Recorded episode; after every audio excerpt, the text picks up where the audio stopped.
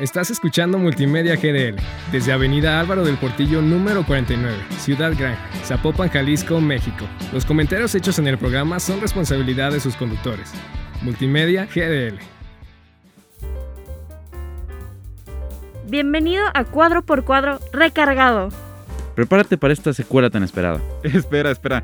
Pero esto es más como un remake. eh, traemos cosas nuevas. Es una secuela, sigue siendo el mismo programa. No importa eso, lo cool es que estamos de regreso. Las mujeres tienen mente y tienen alma, al igual que corazón, y tienen ambición y tienen talento, así como belleza. Bueno, esta es una frase de Mujercitas. Y bienvenidos todos de nuevo a Cuadro por Cuadro. Yo soy Sofi y me encuentro acompañada por... Lino. Bueno, el día de hoy surgió un pequeño retraso y no pudimos tener a Rich aquí. Sí. Pero bueno, aquí les traemos este episodio muy especial que tenemos para conmemorar pues el Día de la Mujer. Y pues vamos a hablar sobre todo de directoras importantes, sobre todo en estas últimas décadas, como las más destacadas hasta ahora. Y bueno, creo que es importante empezar con Sofía Coppola. Sí. Eh, con Lost in Translation específicamente, ¿no? Sí. Eh, Lost in Translation es de que es una película protagonizada por Bill Murray y Scarlett Johansson.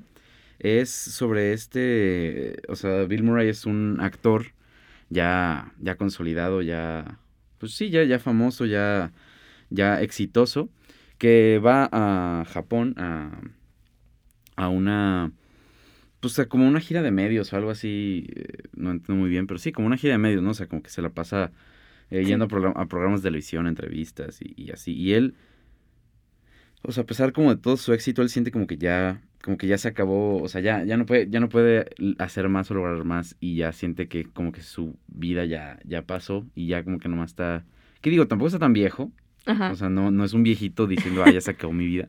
Es un, es un pues, Pues hombre como- de mediana edad. Ajá, pues es la crisis de mediana edad, como dicen por ahí. Sí, sí, sí, tal cual. Y entonces, pues él se siente, él se siente solo, se siente abrumado, se siente. Y aparte está en un, en un lugar en donde nadie habla su idioma, nadie, no es, no- nada se parece a lo que él conoce. eh, y nada. De hecho, hay un episodio de Bojack Horseman. ¿Tú has visto Bojack Horseman? He visto algunos episodios, pero no he visto la serie completa. Hay un, hay un episodio, no me acuerdo en qué temporada, pero es, es, es como está basado en esa película. O sea, es- Bojack Ajá. va al mar, al fondo del mar. Eh, los que han visto la serie, pues ah, recordarán el episodio. Él baja a- a- en el mar y entonces el mar hacen como, como si fuera Oriente. O sea, en el mar Sí. todo es todo es idioma raro, todo es muy raro y todo es muy diferente. Más bien diferente, no raro, diferente a, acá Occidente. Y entonces Bojack eh, pues se siente igual, o sea, es- es así y, y el episodio es mudo y, y bueno, eso es un gran episodio, pero eso es otro tema. Eh, entonces eh, Bill Murray, el personaje, conoce también a una, a una joven Ajá. eh, que es esposa de un fotógrafo que está también ahí como en como trabajando ahí en Japón, en el mismo hotel, eh, en, en Tokio específicamente. Y la novia no es, o sea, no, no, no, no es nada, o sea, la novia estudió filosofía, pero no ejerce su profesión en nada, nada más está acompañando a su esposo, que es fotógrafo. Exacto. Y, y, o sea, me gusta mucho la, como la, la comparación que hace aquí, porque ella, o sea, la, la, la, la personaje de Scarlett Johansson, se siente de la misma manera que Bill Murray, solo que tiene unos 20 años menos así. O sea, es una jovencita y Bill Murray ya es un actor ya consolidado, ya hizo Ajá. su vida. Pero de la misma, o sea, se sienten, se sienten de la misma manera en cierto sentido y, y, de- y, y- y desarrollan como una relación muy, muy especial. O sea, no es tanto de, de, de, de relación así sentimental. Sí, no que es más al como final, bueno, platónica. Sí, al- o sea, no sé, es, es muy extraña la verdad, porque tampoco es totalmente platónica de amigos, pero no es así de, de sen- sentimental tal cual, ¿sabes? O sea, es como más, mm, o sea, y, y, y al final, porque he visto mucha gente que se queja de que, porque en español se, tradu- se tradujo como Perdidos en Tokio. Ah, sí vi. Y dice que, ah, es que no explora mucho Tokio y así, pero es que yo creo que ese es el punto. Se llama Lost in Translation, porque Sí. pudo estar en, en, en, en cualquier otro lugar, pero el punto es cómo él, o cómo lo, más bien los dos personajes se sienten perdidos eh, en, toda, en todo el, el- el mundo, no específicamente por donde, en el país en el que estén. Es Sí, muy buena, deberían, o sea, si no la han visto, véanla. Puede ser un poquito lenta, un poquito eh, rara, pero creo que vale la pena completamente. Sí, no, y de hecho también, esto es como un pequeño dato curioso, pues Sofía Coppola estuvo casada con este Spike Jones, que Ah, justo sí, fue el que dirigió ella. Y pues son estas dos películas hablan, son un poco de, pues, de ese tema. pues. O sea, tienen como relación después de que se divorciaran. Sí, sí. Ella es la película. Es que como que se Ah, sí, perdón. O sea, es La de Hair en inglés, es la protagonizada por Joaquín Phoenix. Y también con Scarlett Y Johansson. también con Scarlett Johansson. Y, y pues sí se puede ver un poco cómo cada quien, cómo ellos se sentían en su matrimonio. Este, y entonces, pues, pues no sé, es un dato también curioso ahí.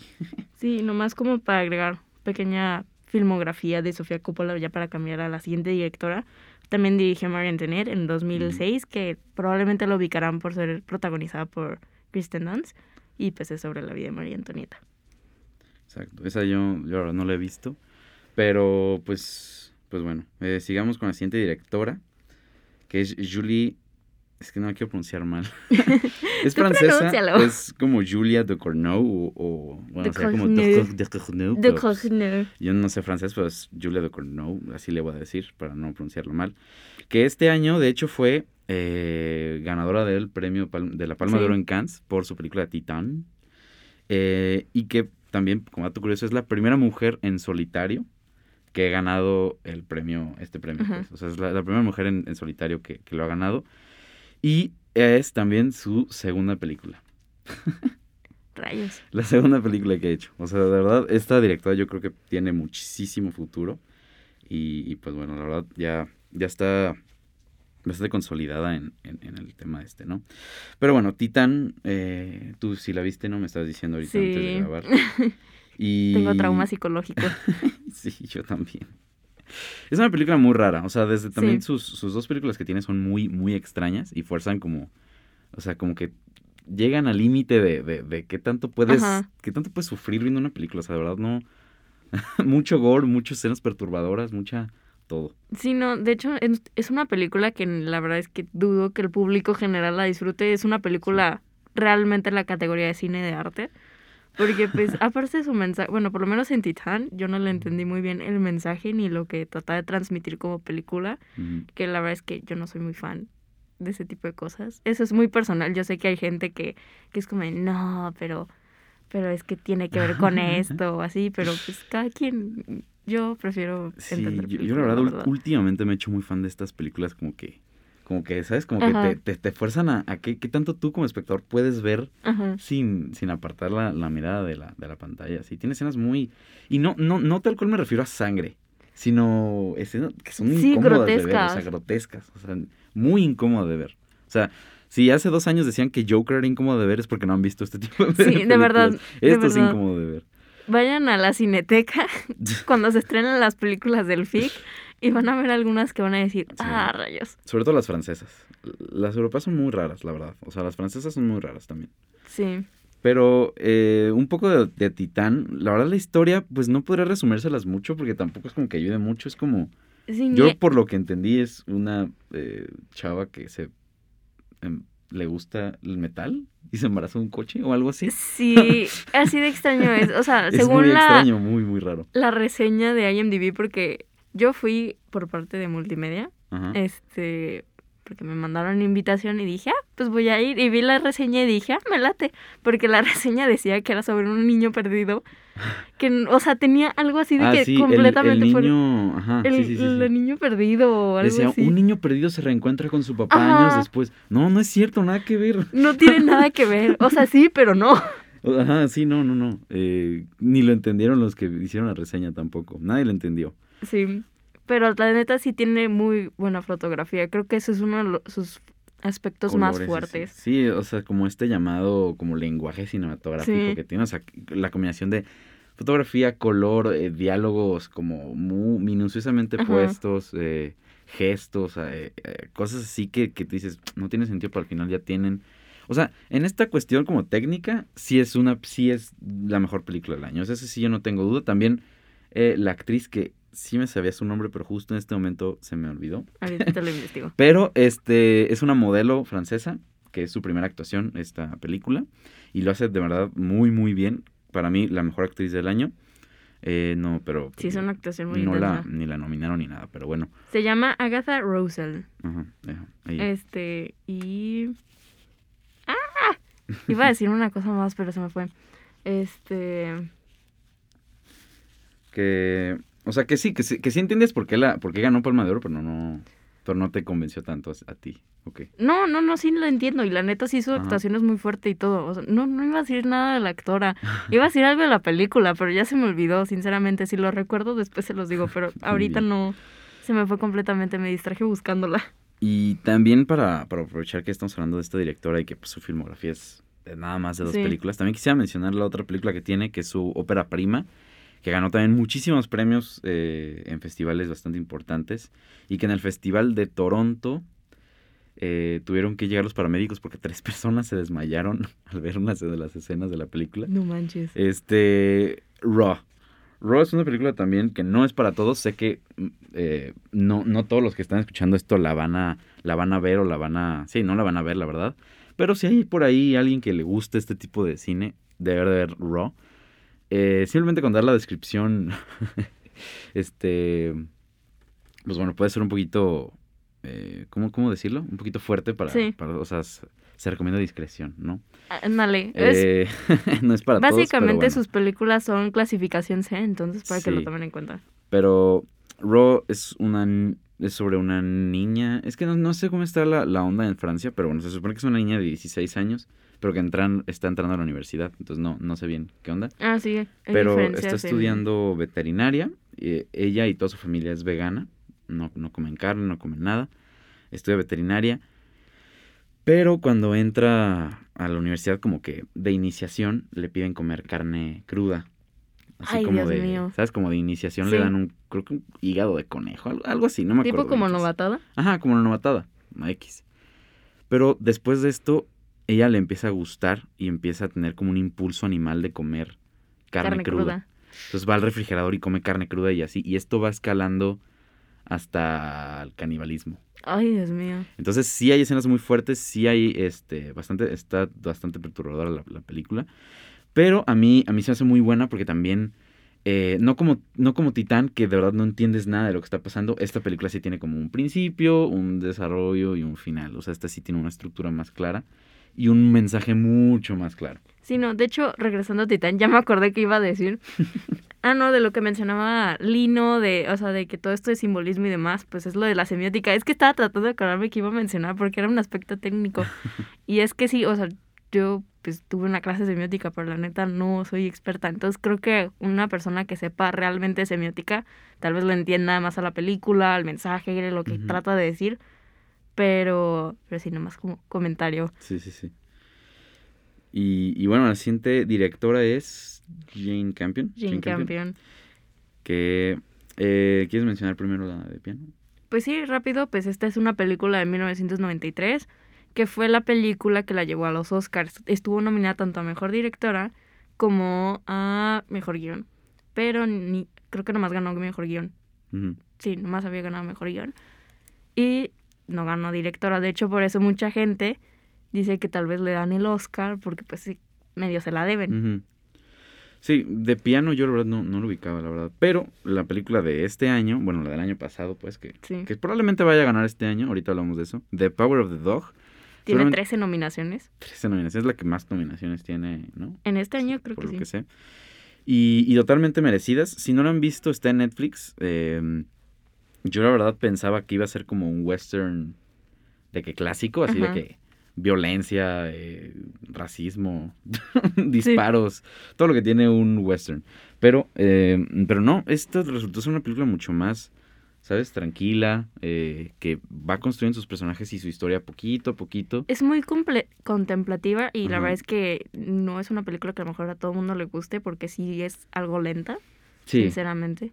Yo eh, ahorita le estaba diciendo fuera de grabar, pero yo la vi dos veces. Ajá.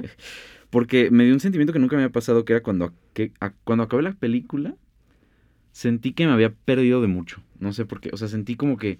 La primera vez que la acabé, sentí que apenas estaba construyendo la, his- la historia como muy lento y de la nada se acabó.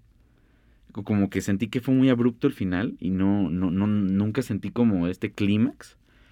Y, y sigo sin decir que hay como tal, como tal un clímax, o bueno, ese sería como el final. Pero entonces cuando la, la vi sentí que me había perdido de mucho y que, y que había estado muy buena, pero que yo no sabía por qué. entonces la volví a ver desde el principio. Sí. Entonces pues, pues la vi dos veces eh, de que el- al mismo tiempo y, Y ya la segunda vez ya pude entender mucho más de lo que estaba pasando. Y, y también de, de, de, de, simbolismos no... O sea, mucho no están los diálogos. Sí, no, es que de hecho en esta película se... Ah, se me fue la palabra.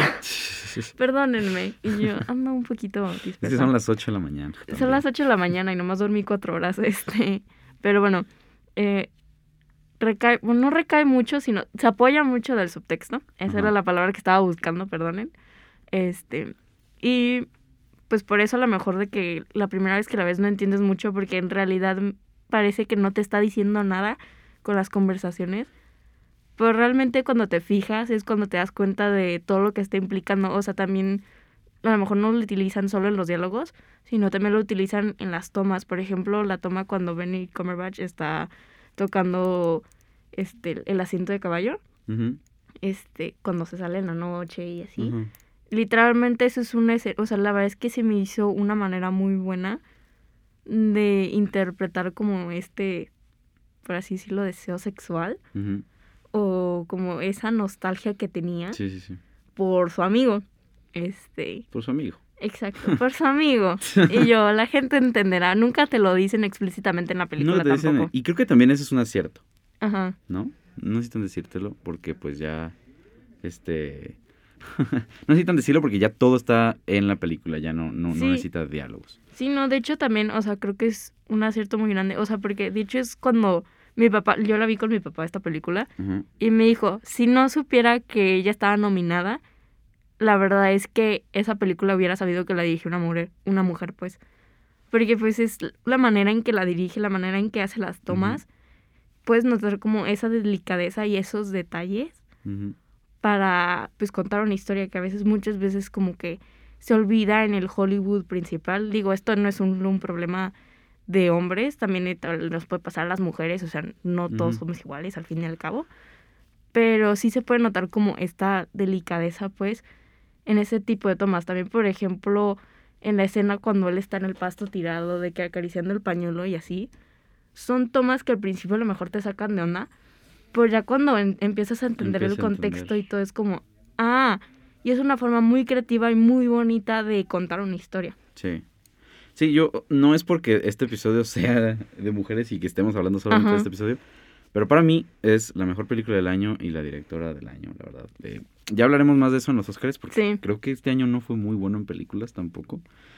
Pero The Power of the Dog, no le, o sea, no le quita eso mérito a The Power of the Dog. The Power of the Dog hubiera triunfado aunque hubiera sido un buen año en películas. Sí, no, la verdad es que yo no he visto todas las películas, pero de las que he visto hasta ahorita, la neta, yo sí creo que es la que más merece el Oscar ahorita. Yo he visto, a mí no me falta Belfast, que todavía no se Ah. estrena. Pero de todas las demás que he visto, The Power of the Dog sigue siendo para mí la mejor. No mi favorita, Sí, sí, no es muy diferente. Sí, es diferente. Este, pero la, la mejor. Sí. Porque mi favorita no la nominaron. Y yo, The French Dispatch, Sí. seguimos enojados por eso. Bueno, yo todavía no lo he visto, pero me enojo nomás por saber que no nominaron a Wes Anderson. Sí, exacto. Ya hablaremos de eso en su episodio. Sí, El más esperado de la temporada. la cierto. verdad. Y pues quieres seguir con Cian Heather. Sí. Cian Heather, yo la verdad no, no conocía su filmografía. No, la verdad, Yo no. tampoco sabía quién era, la De verdad. hecho, me enteré que, me enteré de quién era y que, pues que Cian Heather, pues no te dice mucho, ¿no? Y, y yo me enteré, me enteré que era mujer, hasta después de haber visto la película, la verdad. Sí, Entonces, pues rápido la quise agregar en este episodio porque Coda, también está eh, nominada. Coda también está nominada a bastantes premios, la verdad. Ganó hace poco un premio del Sindicato de Actores. Sí, en el saga. Ajá, el SAG. Eh, y está muy raro ver a Eugenio Derbez con un premio Sí, de, de- del sindicato de actores. Pero la verdad lo hace bien. Y todo el elenco, la verdad, me, me encantó. Las actuaciones de todos me encantó.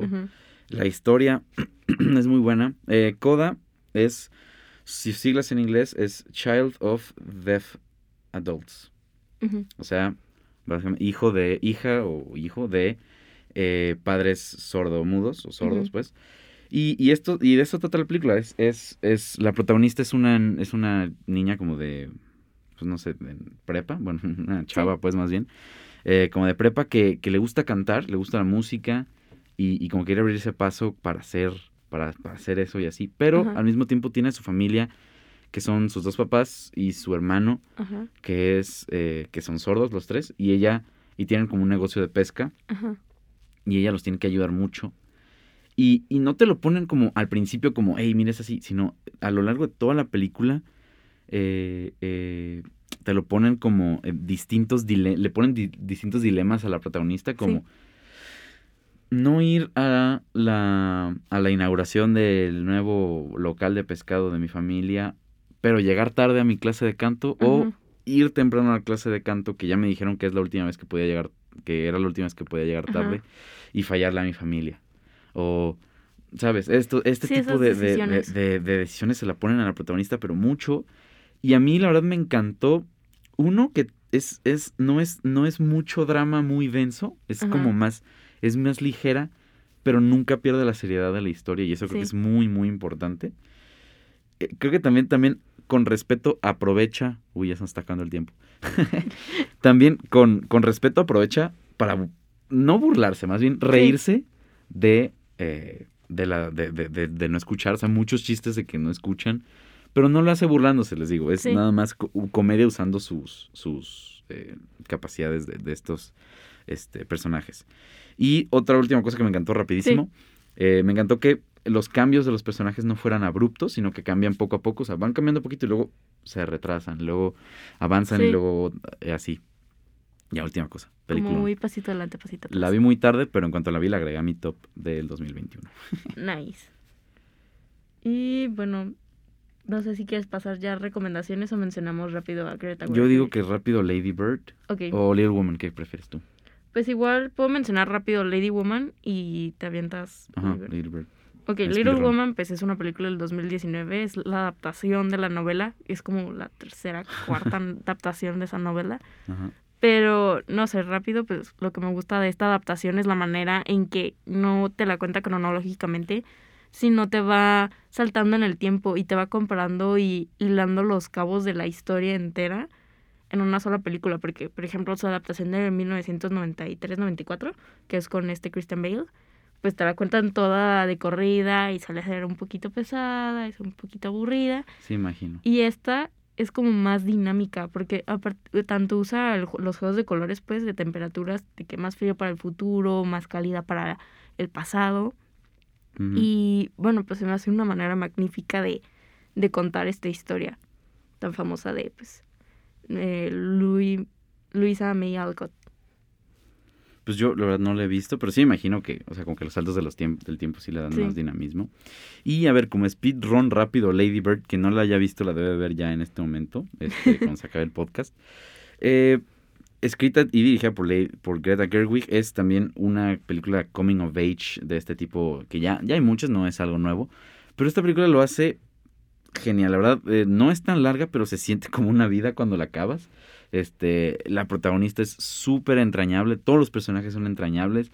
De verdad, vemos los cambios que, que sufre eh, Lady Bird, que no me acuerdo su nombre real, porque es como su apodo Lady Bird de la protagonista.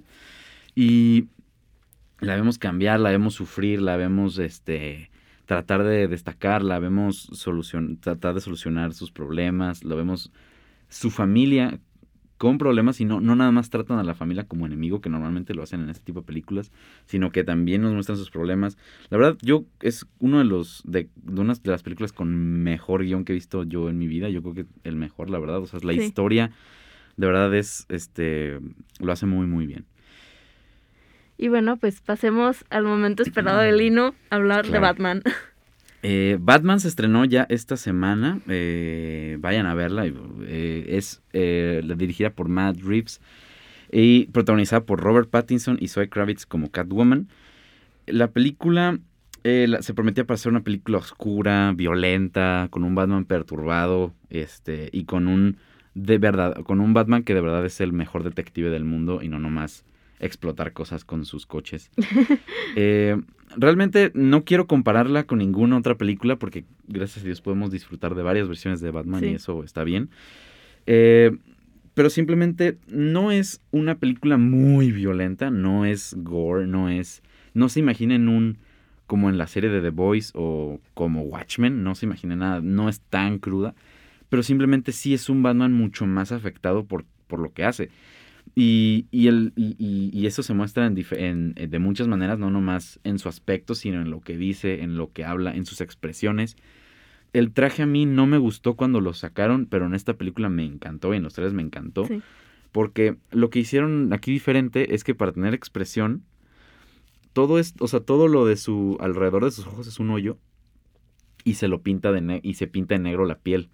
Entonces se ve, ne- se ve, se ve totalmente con negro con los ojos blancos como el traje original, pero la expresión de los ojos se ve mucho más porque porque sí se ve cómo se mueve porque es su piel pintada. Y también eh, eso también le agrega como, no sé, pues a mí, eh, a mí me gusta mucho que, que, que- que salgan esas escenas como después. Sí. Porque ¿qué hace, un, qué hace este tipo de vigilantes superiores cuando llegan de su casa? Cuando llegan de la noche y, y aquí, lo, aquí se ve muy, muy bien. Es mm, en lo personal de mi Batman favorito, porque a mí la verdad puede estar un poco disruptivo esto, pero no, no me gustó, no me gusta el Batman de Christian Bale. Me gustan sus películas, pero el Batman de Christian Bale no me gusta para nada. Ok, ok, está bien. Este, y este, este es mucho mejor. Y este sí es un detective. Pero no se, no se confundan tampoco. Las escenas de acción también son impecables. Son muy buenas escenas de acción. Ajá. Pero lo que destaca es la historia y el misterio. Que también está enredado. que Tiene sus giros de tuerca congruentes.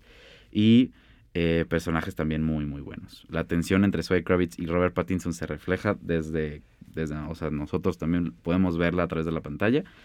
Y los personajes como de apoyo, como el pingüino, como Falcone y todos estos villanos famosos de Batman, todos tienen su participación en toda la historia y, y bueno, al final, el final es, es muy bueno, dejémoslo en Sí. eso.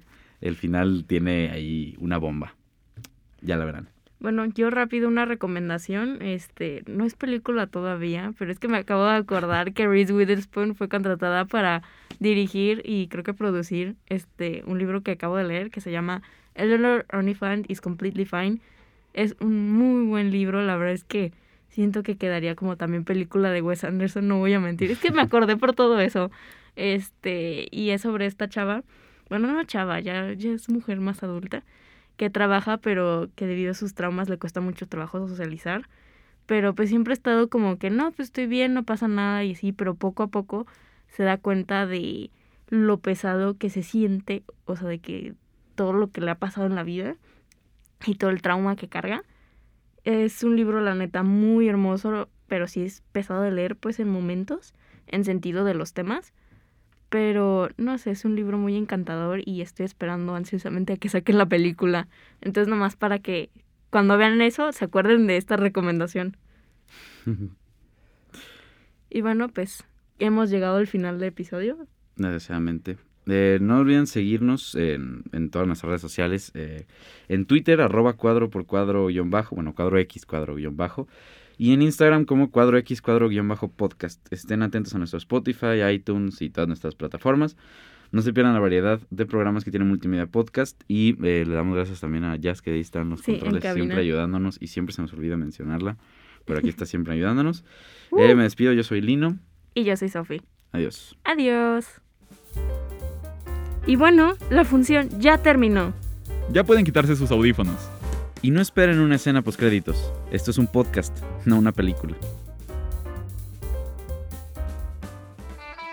Estás escuchando Multimedia GDL desde Avenida Álvaro del Portillo número 49, Ciudad Gran, Zapopan, Jalisco, México. Los comentarios hechos en el programa son responsabilidad de sus conductores. Multimedia GDL.